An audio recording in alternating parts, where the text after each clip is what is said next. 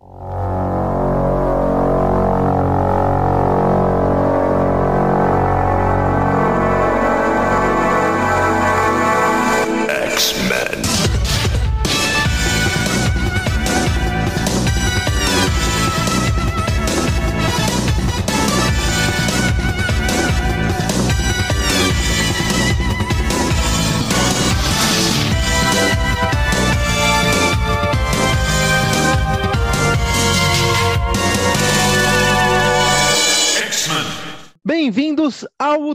X, o nosso podcast sobre os mutantes do universo 616 da Marvel, ou para simplificar, o nosso podcast sobre os X-Men. Hoje, como vocês devem ter percebido pelo título do episódio, vocês vão ouvir outro episódio da Era Claremont, que dá sequência ao nosso episódio 58. E hoje vamos falar de Fabulosos X-Men número 158. Claro, mas também falaremos sobre o 159. Agora, por que estamos dedicando um episódio só para essas duas edições?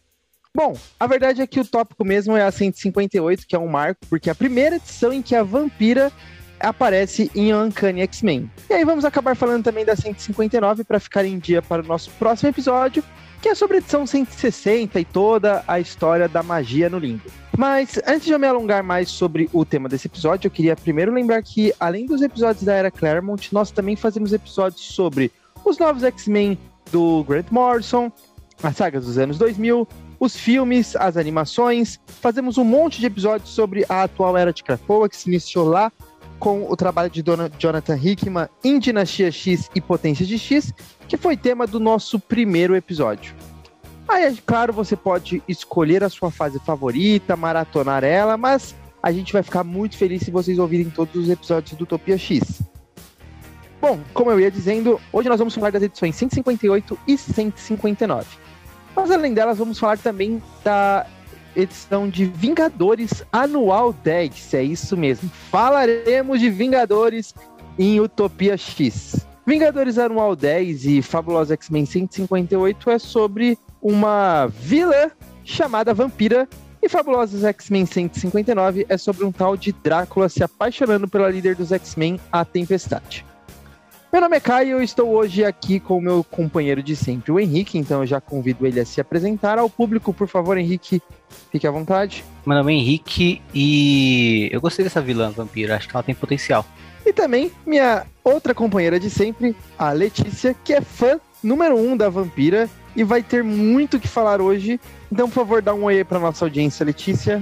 Oi, galera. Eu não sei se eu seria, tipo, a número um, mas eu tô por ali talvez a número um da mística. Aí é, eu acho que não, não, ninguém consegue competir. Bom, é talvez, é isso. Talvez. A gente vai fazer no, num formato híbrido. Não vai ser o nosso formato clássico para tudo. Então acho que Vingadores Anual 10 a gente vai contar com a Letícia dando um overview do que, que aconteceu nessa edição.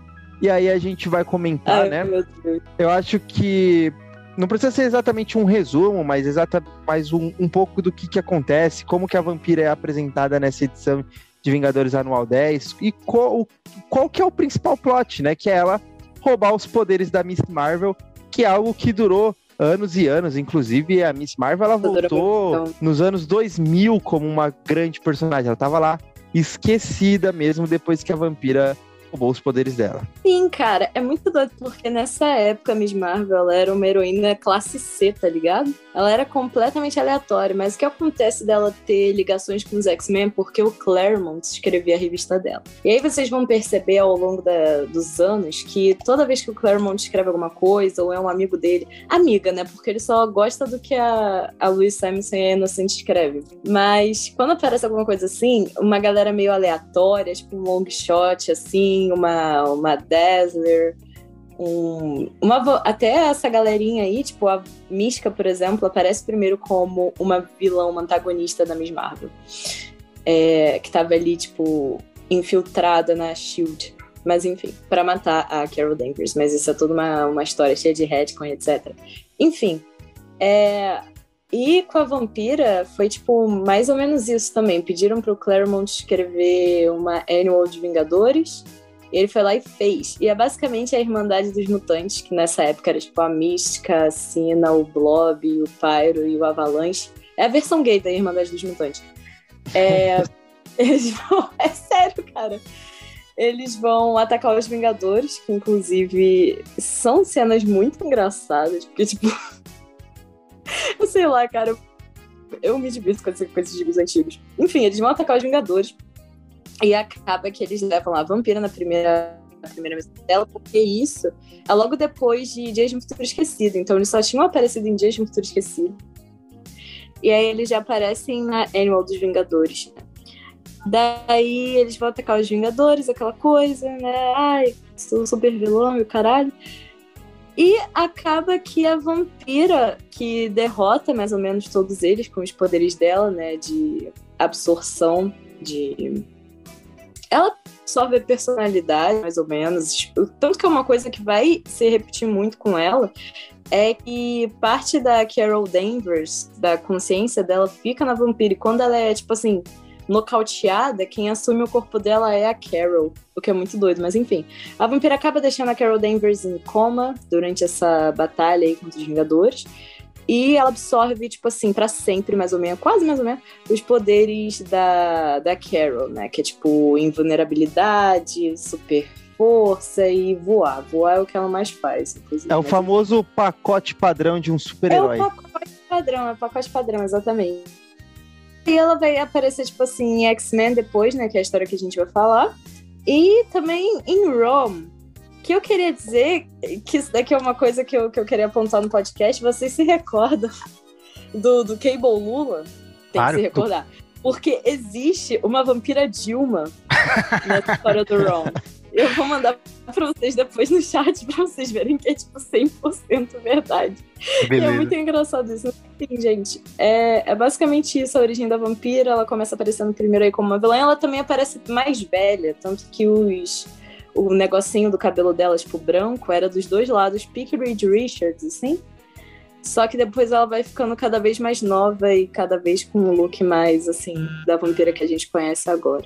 E ela é, já vai fazendo saiu... vários inimigos ela saiu de um desenho feio, né? Porque tipo, o desenho da vampira era tipo feio, pra mostrar que ela era, era vilã, né?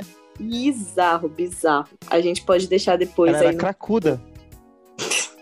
A gente pode deixar depois no. Como é que é o nome no post que a gente faz no Twitter, tipo, anunciando que o podcast saiu, colocar essas imagens assim da vampira em sua primeira aparição completamente bizarra.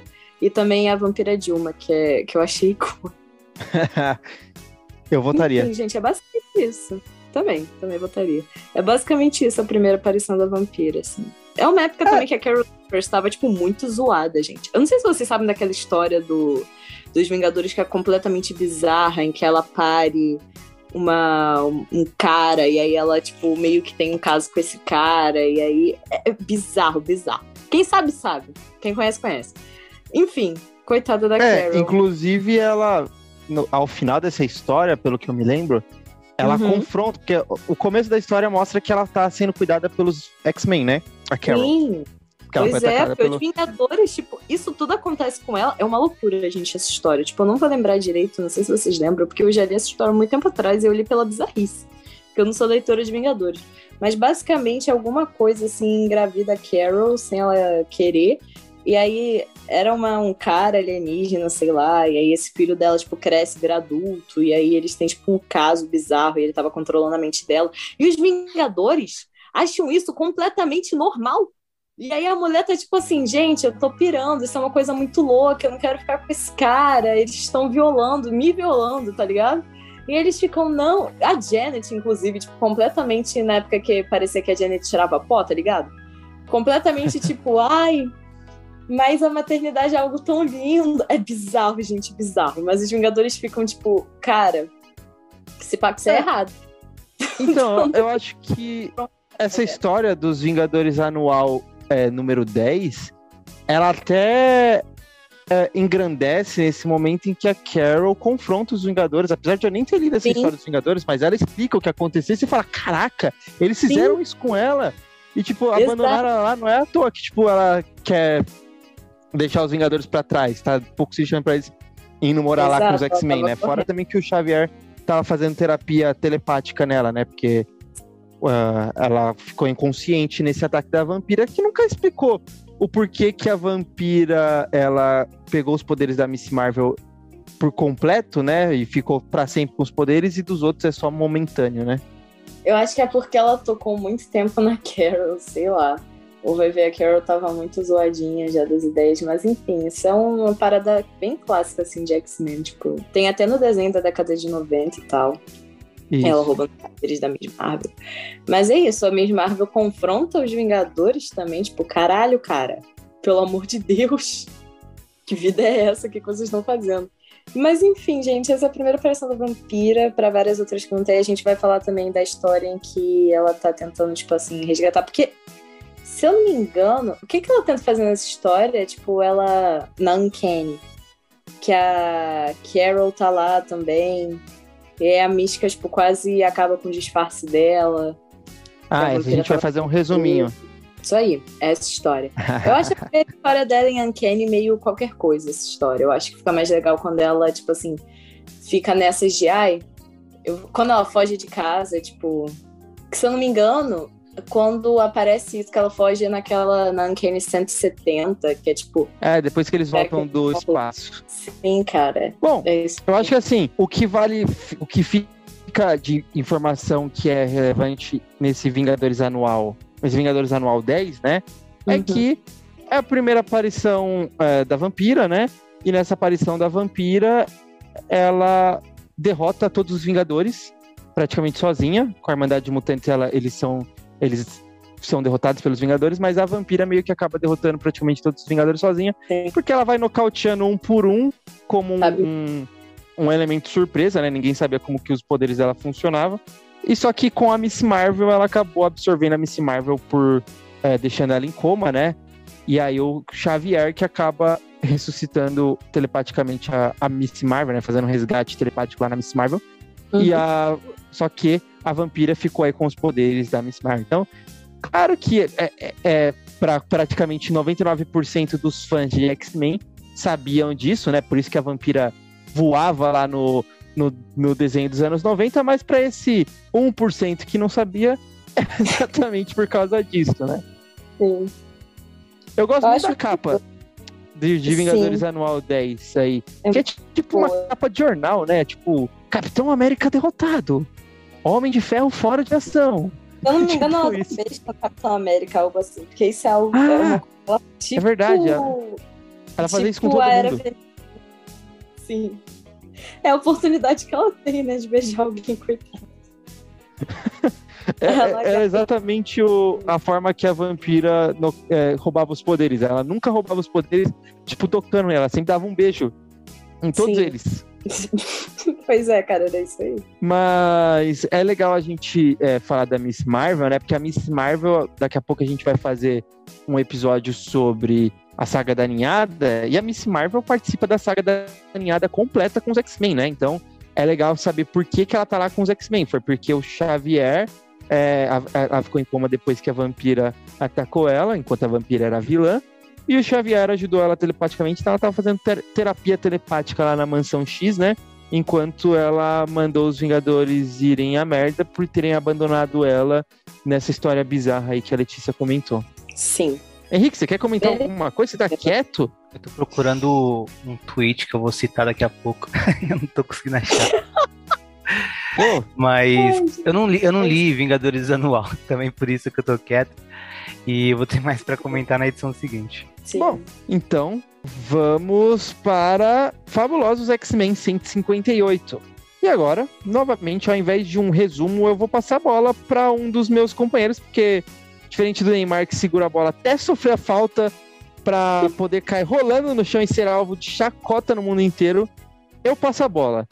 Então, eu não vou fazer o resumo, eu vou deixar o Henrique fazer o resumo, já que ele quase não falou nesse nosso episódio, nessa parte aqui de Vingadores Anual 10. Então, Henrique, por favor, faça o resumo aí de Fabulosa X-Men 158. Bom, é, essa aqui eu tô com a história mais fresca na memória, né? Na capa a gente tem a vampira dando um soco no Wolverine, que é a tempestade atacando ela.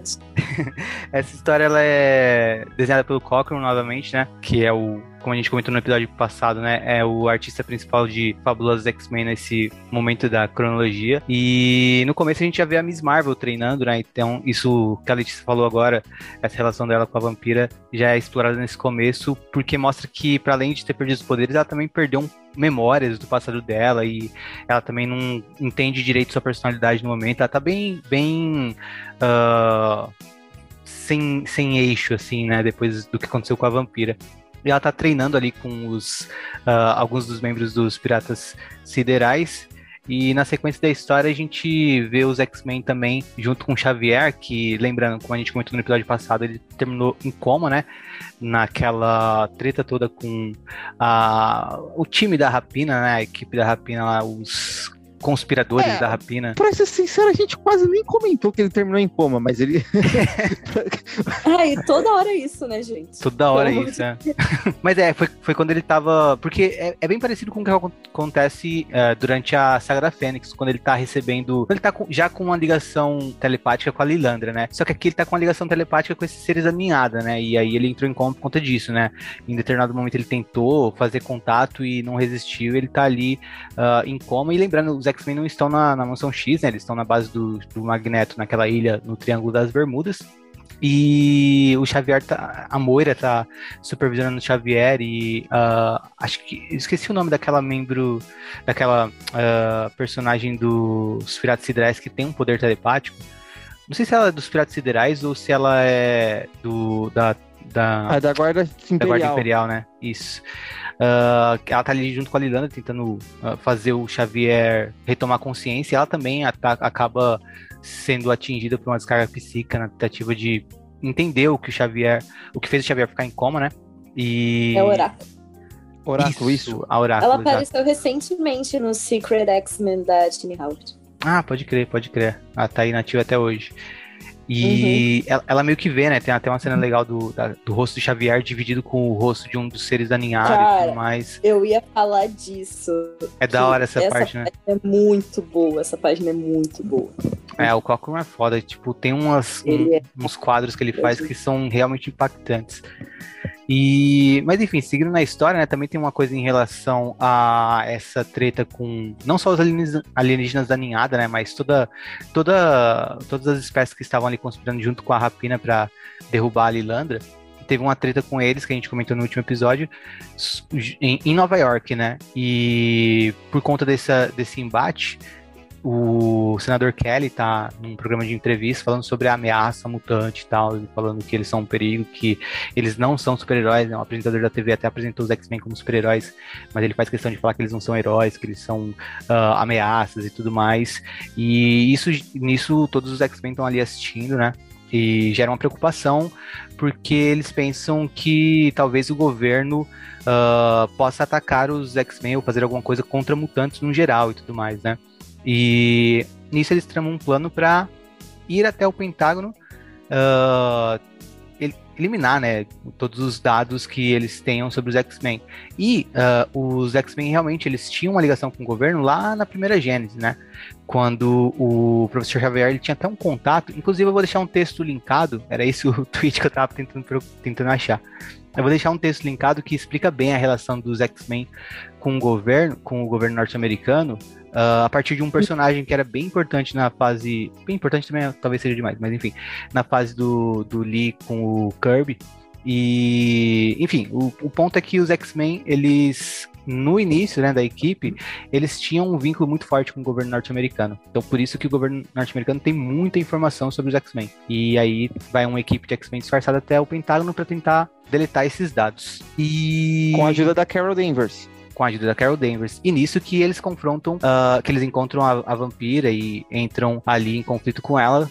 eles brigam, a, a vampira beija o Wolverine também, né? Porque é assim que ela fazia, como vocês disseram. Também aparece a mística nessa edição, né? Uh, mas enfim, eles conseguem no final, né? A, Miss Marvel consegue no final deletar os dados, não só dos X-Men, mas como dela mesma, uh, dos arquivos do governo norte-americano. Então eles conseguem concretizar a missão e na briga com a vampira, a vampira acaba não sendo derrotada, né? Mas é, é, ela é muito forte, como o cara tá falando, ela consegue derrotar todos os Vingadores na aparição anterior dela. E ela também é muito forte para os X-Men, né? Principalmente porque ela tá com os poderes da Miss Marvel. E só que aí a Tempestade consegue jogar ela para longe com um redemoinho. E nisso não dá tempo da vampira voltar, os X-Men conseguem escapar. Como eu disse, a Miss Marvel deleta os dados. E na próxima edição teremos o Drácula, tem essa na, na última página Gigante. informando. Mas é basicamente essa história que a Letícia disse, né? Não, não é uma grande história, é meio qualquer coisa. E acho que é, vale mais pelo começo do é que. Um filler. É, é, basicamente isso. Não tem muito plot, né? Acho que se.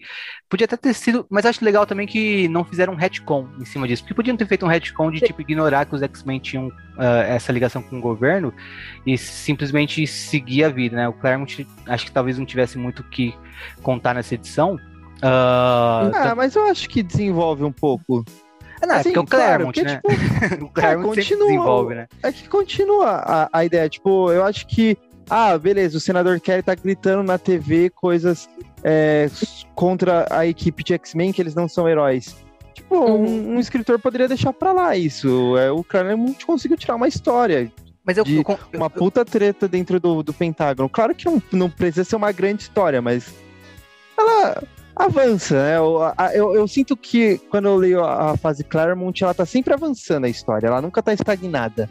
Sim, mas aí tanto você quanto a Letícia estão certos no sentido de que, tipo, ele avança a história, mas ao mesmo tempo é um filler, sabe? Tanto essa quanto a do Drácula, a do Drácula mais, mas ainda assim eu, eu sinto que é meio que um filler, porque uh, a história que ele tem para contar aqui é realmente essa graninhada, né? Que a gente vai uh, chegar em algumas edições, mas acho que essas edições entre o que a gente acompanhou até aqui, né? Até 157 e o começo dessa graninhada, elas são meio é, parecem meio como fillers mesmo, apesar de que, claro, uh, avançou a história, porque é o Claremont, né? O Claremont uh, nunca só conta uma história, ele sempre tenta colocar alguma coisa que ou tematicamente acrescente alguma coisa, ou uh, faça as histórias andarem Uh, é, faça progride. a trama avançar. É, ele progride a coisa, né? Progride, mesmo que seja um pouquinho pro lado, mas progride. oh, oh, eu só ia comentar uma coisa, deixar a Letícia comentar também. É, que, ah, mas vocês podem estar se perguntando, mas o Caio acabou de falar que o Xavier ajudou a Miss Marvel telepaticamente, mas agora ele tá em coma. Como assim? O que aconteceu? O Xavier, a, a, a Vingadores Anual 10 acontece antes da treta dos X-Men com a Rapina em X-Men 154, Henrique. Começa a treta da, dos X-Men com a Rapina. 154. fácil. Isso, é, é, exato. Então, é, Vingadores Anual 10 acontece antes de Fabulosos X-Men 154, porque em Fabulosos X-Men 154, a Miss Marvel, a Carol Danvers, já tá com os X-Men, né? Então é a partir dali que o Xavier ajuda ela.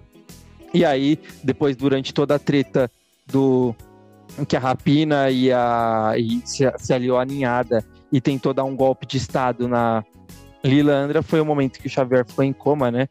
É, aqui a gente quase não falou muito sobre essas edições, né, no nosso episódio anterior, mas foi aí que, que tudo isso aconteceu. Mas voltamos aqui a 158. Letícia, o que, que você quer comentar sobre a, prim a primeira, o primeiro confronto Vampira versus X-Men? Cara, eu não tenho tanta coisa para comentar assim, porque como vocês estavam falando, essa história é bem filler, não acontece tanta coisa nela. Mas o que eu acho legal desses fillers do Claremont é que sempre tem alguma coisa para aprofundar, tipo, a relação entre os personagens, sabe? Tipo, tem uma gracinha da, da Kitty com o Piotr ali, tem outra do. É, do Alex com a, com a Polaris. Eu acho isso sempre tão legal, tipo, que ele. Que nessa época dava para você colocar bastante esses momentos, sabe? Você contava uma história inteira em um gibi. Não era, tipo, feito com aquele formato de trade paperback que a gente vai contar uma história em seis partes, assim, em seis meses. Sim. Sim. Eu gosto bastante disso. E o que tem para comentar da vampira é, primeiro, o outfit dela, a roupinha. Achei icônico. Mas, de resto, assim, é aquele lance. Ela ainda tava, tipo, bem vilã, meio sem causa, tá ligado? Contra May, principalmente contra a Carol Danvers. Esse lance dela com a Carol, cara, vai se estender muito, eu não aguento mais. tipo, isso apareceu no, no preview lá de. Como é que é o nome? Do evento que tá tendo agora, do Judgment Day. E assim, cara, meu Deus, esquece, isso já foi há muito tempo atrás. A vampira tinha, sei lá, 17 anos quando isso aconteceu. Apesar de não parecer nessa época porque ela era desenhada velha, mas assim. É isso. O que eu acho maneiro também que a gente vai rever é que esse lance do, da ligação da Irmandade dos Mutantes, da Mística, na real, com o Pentágono, que eu sempre achei extremamente engraçada. A gente ainda vai ver isso em edições que estão por vir. E a gente já viu isso, na real, em Dias de Futuro Esquecido. Mas para vocês terem uma ideia do como eles estavam um pouco se fudendo pra qualquer coisa nessa época, a, como é que é o nome? O esconderijo, entre aspas, da Irmandade dos Mutantes era dentro do Pentágono. O que é tipo, cara, eles não viam um blob passando por ali e achavam estranho? tipo, Ah, são essas pessoas, sabe? acho que é Eu tipo, ah, mais uma, mais uma equipe aqui que, eu- que eu não sei, mais um projeto secreto, tá Cara, ligado? tipo assim, a mística tudo bem, porque ela tinha essa identidade secreta da Raven Dark Home, que é extremamente engraçada também, porque ela era, tipo, melhor amiga da Valerie Cooper. E a gente ainda vai chegar nessas edições que eu acho muito engraçadas, assim, todas as, é, como é que é as discussões que elas duas têm, em que a mística, tipo assim, tá fingindo ser parte do governo americano, algo que ela faz muitas vezes. Inclusive, a primeira aparição que ela tem, tipo, na revista da Miss Marvel, a primeira pessoa em quem ela, tipo assim, se transforma, as primeiras pessoas são, tipo, Nick Fury e a Condessa, tá ligado? Mas enfim, eu só queria apontar esse fato que é extremamente engraçado. Tanto que aqui ela também virou Nick Fury pra ir atrás da Carrie e tal, pra não ferrar com o disfarce que ela tava e todas essas coisas. Depois disso, tipo assim, que a Mística é presa e tal, tem uma história em que a vampira vai, tipo assim, resgatar ela, resgatar o pessoal da Irmandade dos Mutantes na real, que acontece na revista do Rom. E eu queria falar pra você, jovem, que não sabe quem é Rom, ele é um robô. E ele é o melhor robô do mundo. Eu amo ele. Tipo assim, é a época que a Marvel tinha várias licenças diferentes de, tipo, brinquedos, etc. Que nem, elas têm, eh, que nem eles têm do Conan agora. É, tinha que voltar. Porque o do Conan eu adoro. Mas o do, o do Rom era simplesmente, tipo assim, era pra vender um boneco de um robô.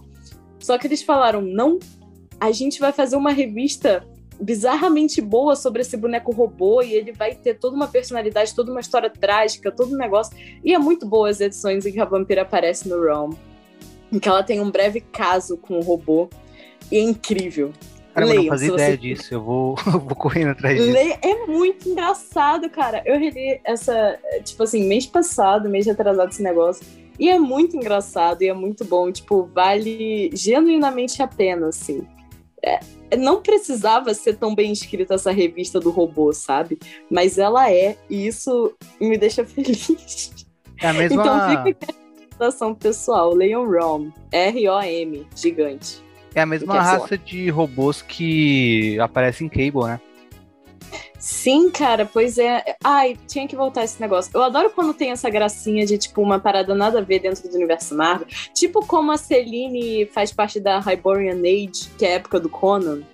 E aí ela conhece o Kulangeth, que é o inimigo lá do Conan. Tem até aquela, aquelas edições de Uncanny que eu estou louca para comentar, porque elas são Eu sou contra isso, tá? Mas tudo bem. Eu adoro. Eu adoro essas, essas bobeiras. Eu adoro Eu uma vi bobeira. que eu vi que as revistas tipo do Conan estão Vingadores Selvagens. Já falei, ah, não. Sim, não, isso é terrível, isso é terrível. Ele é a primeira edição, porque a Electra aparece, assim, eu fiquei, caras, que que é isso?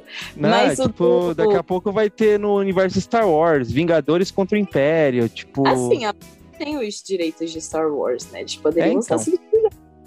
Mas, enfim, o do Conan eu acho muito engraçado. Aquelas edições de Uncanny X-Men que o Colangeth transforma todo mundo em, tipo assim, época do Conan. E aí a Tempestade e a Calista que percebem que tem alguma coisa errada.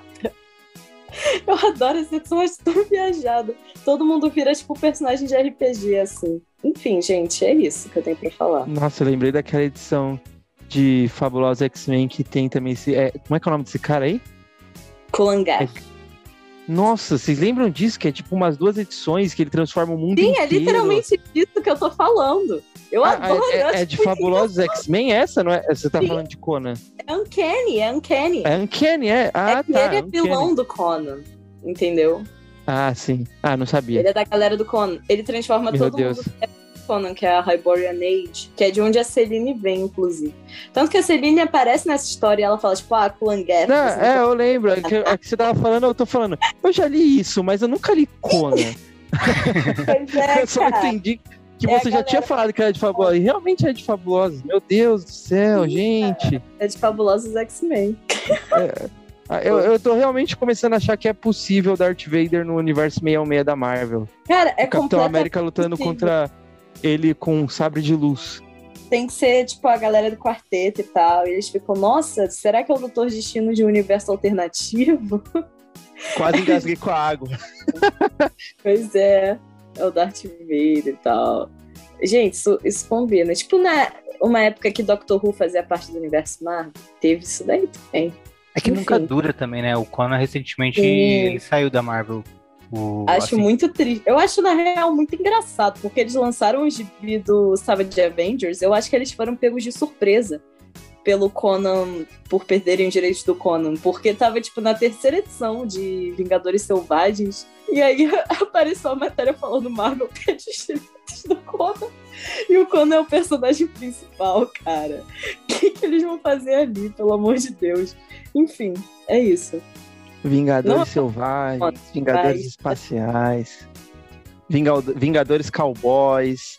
O que, que a Marvel puder Ah, chamar de Vingadores? Vingadores vão... pré-históricos. É Exatamente. gigante? Gigante. O Ghost Rider Mamute. Ah, É Jason Aaron. Enfim, caras, é Ah. isso. Só antes da gente ir pra do Drácula, eu achei aqui o que eu tava procurando. Peraí. Uhum. O que eu ia. Putz, eu perdi de novo, incrível. Não, eu falo depois no final, vai. Pode seguir, cara. Deixa eu só falar, jovens, a revista do ROM é ROM, volume 1, t- é, issues, assim, os, as edições 31 e 32, que tem essa história da vampira com Ron, que é muito legal. E tem, assim, os princípios da Irmandade de Mutantes dessa época. É maneiro, é maneiro. Acho que é algo que vai voltar, porque, assim, não é spoiler, eu não sei se é spoiler, mas, tipo, a, eu acho que a vampira vai voltar a ficar mais do lado, assim, da, da Irmandade agora por vários motivos, mas enfim. Vejam isso aí. Da Irmandade nem tão, tipo, das mamães, assim, da Cine da Misha. So- sobre aquilo que eu falei do, da ligação dos X-Men com o governo norte-americano, né? Mais especificamente aqui no que eu vou falar com o FBI, no, na era do. na, na primeira Gênese, né? Tinha esse personagem, o Fred Duncan. E esse Fred Duncan, ele era um agente do FBI que ajudava o Charles Xavier, né? A legitimar os X-Men como heróis. E quem ah, me lembrou disso, né? Foi o Tom Rocha, né? No Twitter ele é o arroba Tom Rocha81, que ele tem um site, destructor.com.br, e no site dele ele faz umas matérias assim sensacionais sobre ah, basicamente várias coisas de quadrinhos, mas ele tem muito conteúdo sobre X-Men, então eu recomendo para todo mundo. E ele fez essa, esse texto sobre o sobre esse agente Duncan, que era bem importante ali no, nos X-Men na sua primeira gênese, e foi gradualmente sendo esquecido e apagado, assim, é, esquecido na cronologia, né? Acho que ele tem talvez ah, uma morte ou uma quase morte assim, mas ele é meio que mais deixado de lado, né? E eu vou deixar linkado na descrição o, o link para essa, pra essa matéria sobre esse Fred Duncan, que explica essa relação. Nessa matéria sobre Uhum. Fred Duncan, explica bem a relação dos X-Men com o governo norte-americano na primeira Gênese. Eu acho isso muito interessante, que eles vão ficando cada vez mais inimigos do governo.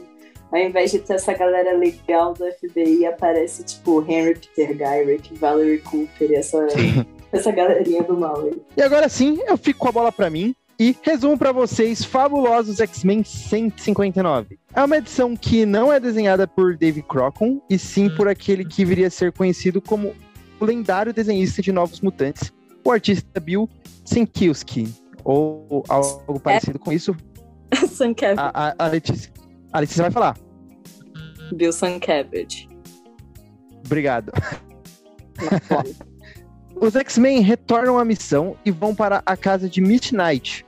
Vale lembrar que a mansão X estava destruída devido aos acontecimentos das edições anteriores, que comentamos no nosso episódio 58, e os X-Men estão ficando na ilha do Magneto nesse tempo. Mas enfim, depois de uma confusão inicial, Tempestade e Kit saem porque Ororo tem de acompanhar Kit até a casa dos pais dela para uma visita. Enquanto isso, Ciclope leva Corsário até Alex, que vive de boa sua vida de não super-herói com a Polaris no Novo México. O resto da edição é a loucura envolvendo o Drácula. Depois de deixar Kit, Tempestade é atacada e vai parar no hospital. Ela começa a agir estranho e eventualmente descobrimos que ela está se transformando num vampiro, pois foi mordida pelo Drácula.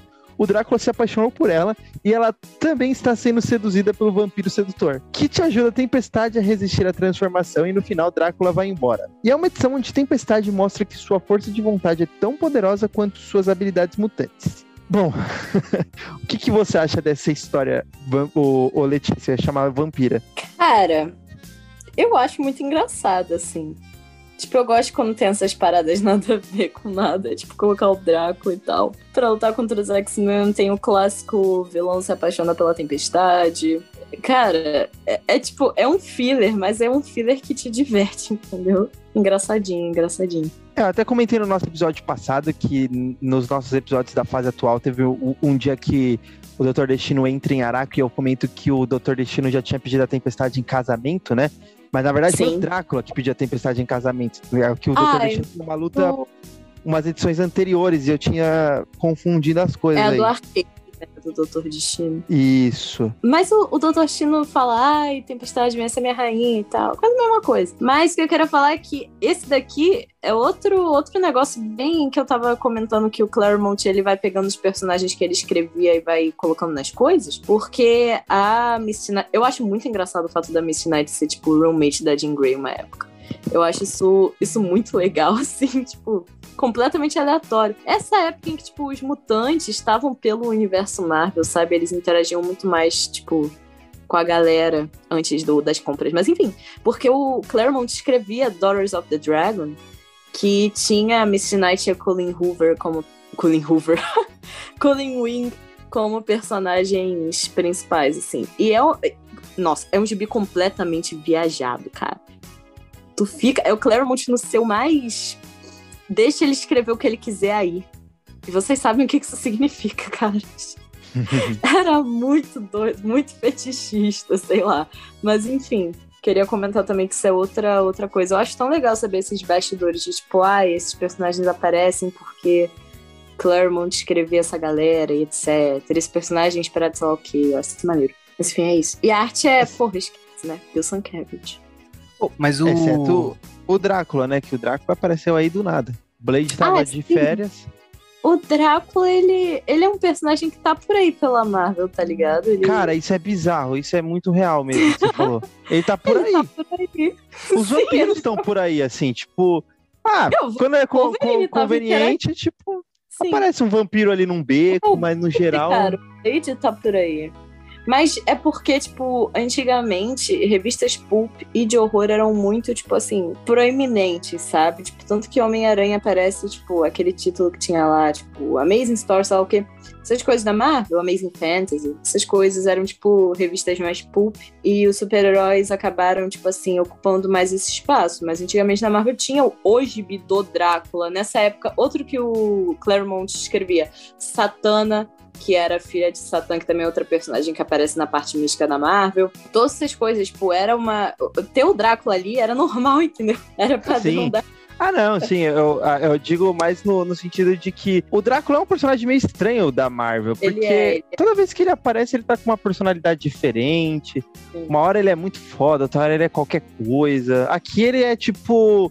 Parece. Nem parece o, o personagem Drácula mesmo do, do dos gibis do Blade, né? O vilão do, dos gibis Sim, do Blade. É. Parece muito mais uma coisa mais nosferato dos filmes, assim. Sim, parece uma coisa mais. filmes da Universal, na real. Isso. Da década de Bela Lugosi, assim, um Drácula mais Bela Lugosi. Mas tem um fato interessante sobre o Drácula da Marvel, que nem é sobre o Drácula em si, mas é que canonicamente o Doutor Destino guarda uma parte da cruz em que Jesus foi crucificado dentro da sua armadura, caso ele esbarre com Drácula. Isso é canon. Eu queria falar para as pessoas que eu acho isso muito engraçado. É um cara, é um cara preparado. cara preparado. Eles falam do Batman, mas o Doutor Destino simplesmente mantém uma parte da cruz em que Jesus foi crucificado na sua roupa, cara. Enfim, gente, é isso, Drácula. É, eu acho que fica de informação que, na verdade, quando é, a tempestade ela se cura do vampirismo sozinha, né? É. Sabe tipo, muito. Eu acho que é até bizarro, porque nunca teve uma explicação, mas ao mesmo tempo eu entendo que dentro da saga da ninhada tem um porquê isso acontece. Uhum. Quando a gente chegar lá, eu vou falar sobre isso. Mas eu, eu entendo que é o porquê ela ainda tem o sangue vampiro dentro dela. Gente, eu adoro o visual da Tempestade Vampiro. É- a história, a história é desenhada pelo Bill. Vou tentar falar ainda, tentar pronunciar, vamos ver se eu consigo, que nem a Letícia, se eu falo miseravelmente como Caio. O Bill Shankay Não, não consegui. Como que ela disse? Sankevich. O Bill Sankevich. Foi. A galera fala que chama 120. 5,20. boa, boa dica. O Wilson Sienkiewicz, né, ele tá desenhando aqui, mas ainda não é o estilo que ele vai ter lá em Novos Mutantes, que é bem Verdade. mais expressionista e tal, né? E... Cara, é meu artista preferido de gibi, o Wilson Sienkiewicz. Eu acho ele muito foda, cara. Eu é, amo ele. É, ele, ele é foda mesmo. E o... Mas aqui, na... inclusive... Uh essa edição saiu na revista dos X-Men da, da Abril, né? A primeira série. Porque antes da, da Abril fazer uma primeira série de X-Men, eles lançavam em Super Aventuras Marvel, Heróis Marvel, essas coisas assim, né? Uh, e aí quando eles fizeram de fato foi já na fase que tá sendo, que tá saindo agora, né? Mais ou menos a mes mesma coisa que o que tá saindo agora na saga dos X-Men pela Panini, foi onde abril começou a revista dos X-Men dela, né? Só que na edição 4 eles dão vários passos para trás e publicam essa história que a gente tá comentando aqui, da tempestade com o Drácula, né? Eles acharam imperdível essa. é, tipo isso. Eles falaram, não, peraí, a gente cometeu um erro, vamos mandar essa história aqui, porque o pessoal tem que ver a tempestade com, com o Drácula. E além dessa história do X-Men, essa X-Men 4 também tem outras duas histórias, né? E é justamente do que a gente está falando, do, do Rom, tá ligado? Tem essa história da, da, da, da Tempestade com o Drácula e duas histórias do Rom, a 42 e a 43. E na, na introdução ele é, tem até um textinho, sei lá de quem, falando que a arte do Bill Sienkiewicz é, tá mais. É, lembrava um pouco o estilo do, do Neil Adams aqui, né? Que tava um traço mais convencional. Ele de fato tá, tá num traço mais convencional. E só que ainda assim é, é, é bem, bem, é bem bonito, né? O, o desenho dele uhum. aqui, principalmente quando ele trabalha as expressões faciais dos personagens, né? Ele traz um, uma é, tem, tem toda uma expressividade, né? A gente vê a tempestade quando ela tá sofrendo, a Kitty quando tá preocupada com ela. Tudo ganha um, um, um, uma coisa muito maior do que de fato é, né? E, mas enfim, acho que vale mais pela arte do que pela história em si, pela bizarrice também. Então a cena que eu acho hilário, que é a Kit Pride chegando quando o Drácula tá quase mordendo a tempestade de novo. Ou sei lá, uh, o que ele ia fazer ali. E a Kit chega tipo Van Helsing, né? Com a cruz, um chapéuzinho. Por que o chapéu? que eu não entendi até hoje. Por, por que o chapéu? Que lua. Faz parte do pacote. Não, você vai combater vampiro, você não vai colocar um chapéu? Tipo, tá louco? Mas é bem legal essa cena porque a, a, a Kitty empunhando uma cruz não faz efeito nenhum no Draco, né? Apesar dele se assustar a princípio, uh, depois ele para, ele, ele para e percebe, peraí, não, não tá acontecendo nada, não tá tendo efeito sobre mim. E ele entende, é porque a, a, a Kitty não é cristã, né? Isso é bem legal, né? Não é, não é o fato de ser uh, uma coisa cristã que, que fere o, o Drácula, né? E sim o fato da pessoa é que está empunhando ter a fé, exatamente. Portanto que depois ele, ele se fere justamente por conta do, da cruz de Davi, que a, que a Kit carrega no pescoço, né? Uhum, é, isso é um cruz de Davi não, estrela de Davi. Isso é um detalhe muito maneiro mesmo. É. Claramente era brabo, né? Ele era, cara. Um beijo pro vô. Beijo pro Bom, é isso. E agora ficamos por aqui. Mas é claro que encontraremos novamente muito em breve vocês em algum dia de um futuro esquecido. Tchau! Tchau!